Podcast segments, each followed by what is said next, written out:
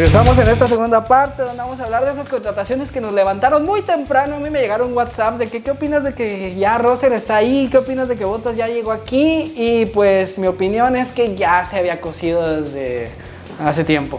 Sí, de hecho lo más sorprendente que ha pasado se me hace la contratación de otro año de Sergio Pérez, de Checo. Eh, no creo que sea la contratación que Red Bull tenía diseñada para él. Pero igual, vamos en constructores muy cerquitas de Mercedes. Verstappen van primero, Bottas en tercero, no muy separado de Pérez, no muy separado de Norris. Van peleando, no ha sido una temporada fácil para nadie. Y todo lo que llevó Pérez a Red Bull se está viendo en la pista. Pero esa contratación fue la semana pasada, antepasada, y podemos ver la contratación fue un poco sorpresiva, un poco ah, para mí prematura. Pero ya está firmado Checo Pérez y se empiezan a ver cómo se están acomodando las cartas. Russell a Mercedes, nada nuevo. Toto Wolf ama a Russell, es su protegido, sabemos que tiene la carta de posesión de Russell, entonces era una cosa de esperarse. Y después de lo que hizo en Shakir, le quitó la pole position a Bottas, era de esperarse que iban a sacar a Botas. Y por lo mismo, como hablamos en el podcast pasado, Botas desafió a Mercedes. Le dijo, ¿sabes qué? Yo no tengo contrato contigo el año que entra. Por mí, te puedes ir a donde tú ya sabes. Y lo podemos ver en Drive to Survive con Vettel en Ferrari. Y lo podemos ver con cualquier piloto que está buscando un puesto para el año que entra. Y pues en esas contrataciones, a mí nada más lo único que me sorprende esto es que como habían dicho, volviendo del verano iban a empezar y que iba a caer como dominó, pero a partir de la contratación de Botas, porque la de Checo no sorprendía. La de Botas vino a poner cerecita al pastel y puso en peligro a unos equipos como son Alfa Romeo, ¿quién va a ser el compañero de Botas? No, no, de hecho hay una publicación en Facebook que me sorprendió, bueno, en Instagram, de la Fórmula 1 que aparece que Botas no tiene compañero y Williams tiene equipo nuevo. Entonces, esa, publicación nos tiene a todos de que quién va a venir, quién va a suplir o quién se va a quedar. Aquí lo único que me puede a mí es que se va nuestro gran amigo Kimi Raikkonen. Una leyenda, una persona que ha tenido una innumerable cantidad de carreras, el corre con Schumacher, Alonso. De hecho, hasta ahorita Alonso es el único que queda de esa generación. Pero sí se está viendo un poquito peleado ese puesto de Alfa Romeo.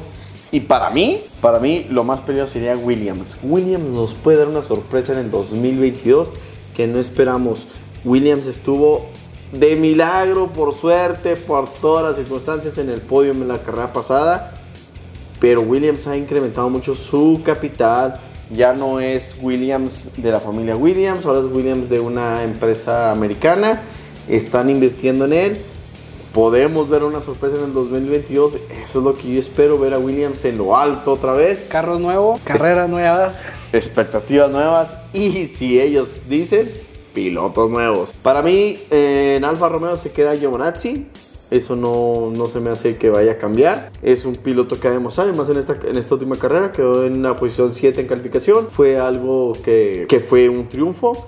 Pero pues podemos ver, Alpine o Alpine o Renault, Alonso y Ocon, Red Bull, Verstappen y Pérez, Mercedes, Hamilton y Russell, Aguas Hamilton, se me hace que te retiran este año porque nomás te queda un año de contrato y se me hace que no te lo van a renovar. En Ferrari, pues, vamos a ver a los dos chavos, Leclerc y Sainz son pinche pubertos, no podemos ver más. Y McLaren, Ricciardo que está fallando, está fallando. Norris que tiene contrato, se me hace que vitalicio ahí con McLaren. Aston Martin, no podemos hacer que cambien a Stroll, no lo van a cambiar nunca. Vettel todavía tiene contrato. Y en esta semana también este, dieron la confirmación. Siguen Gasly y Sunoda en Alfa Tauri. Entonces, pues esperemos que piensen bien esos lugares porque queremos ver pilotos atrevidos, pilotos que, que van a traer carro nuevo, todos vienen en cero ahora sí, porque el carro va a ser diferente, va a ser la primera vez que todo el mundo maneja ese diseño de carro, entonces se va a poner muy bueno, aparte de que muchos equipos chicos, no sé si, lo sepa nuestra audiencia, pero muchos equipos chicos metieron el presupuesto este año para el otro año, entonces están apostando a carros que, que son nuevos y pues mis pronósticos yo solo espero que lleguen pilotos que, que puedan ser dignos de la Fórmula 1 y... De hecho es lo mismo que hemos estado platicando. Aquí entre nosotros está la, la batalla, ¿verdad? A muerte de quién se va a quedar con ese puesto de Williams. Eh, está Latifi con muchos patrocinios, es muy probable que él se quede. Estamos Giovinazzi, misma que no se cambia, pero queda un puesto libre. Y en ese está una pelea entre Red Bull y Mercedes. Si se va el campeón de Fórmula E, que es Mercedes, o meten a Albon, que es de Red Bull. Es una pelea que podemos ver. Se ha comentado esta semana y lo podemos ver pues más adelante. Vamos viendo a ver quién se queda en Williams. Williams puede tomar una decisión drástica y decir, nos vamos con pilotos nuevos, pilotos más audaces. En Fórmula 3 están unos muy buenos que están buscando Red Bull. Fórmula 2 tiene campeones ha habido competencias. Es más, y hay un chino. Hasta en W Series están unas señoritas que nombre nos dejan los pelos de punta. Así que es de considerar Williams a cualquier posibilidad. Y bueno, pues nos vemos en Monza. Les agradecemos eh, que nos sigan escuchando.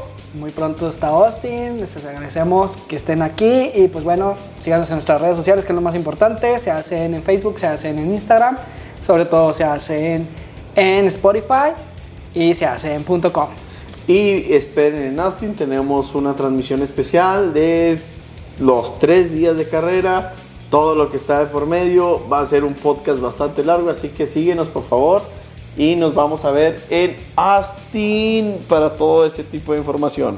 Perfecto, hasta luego.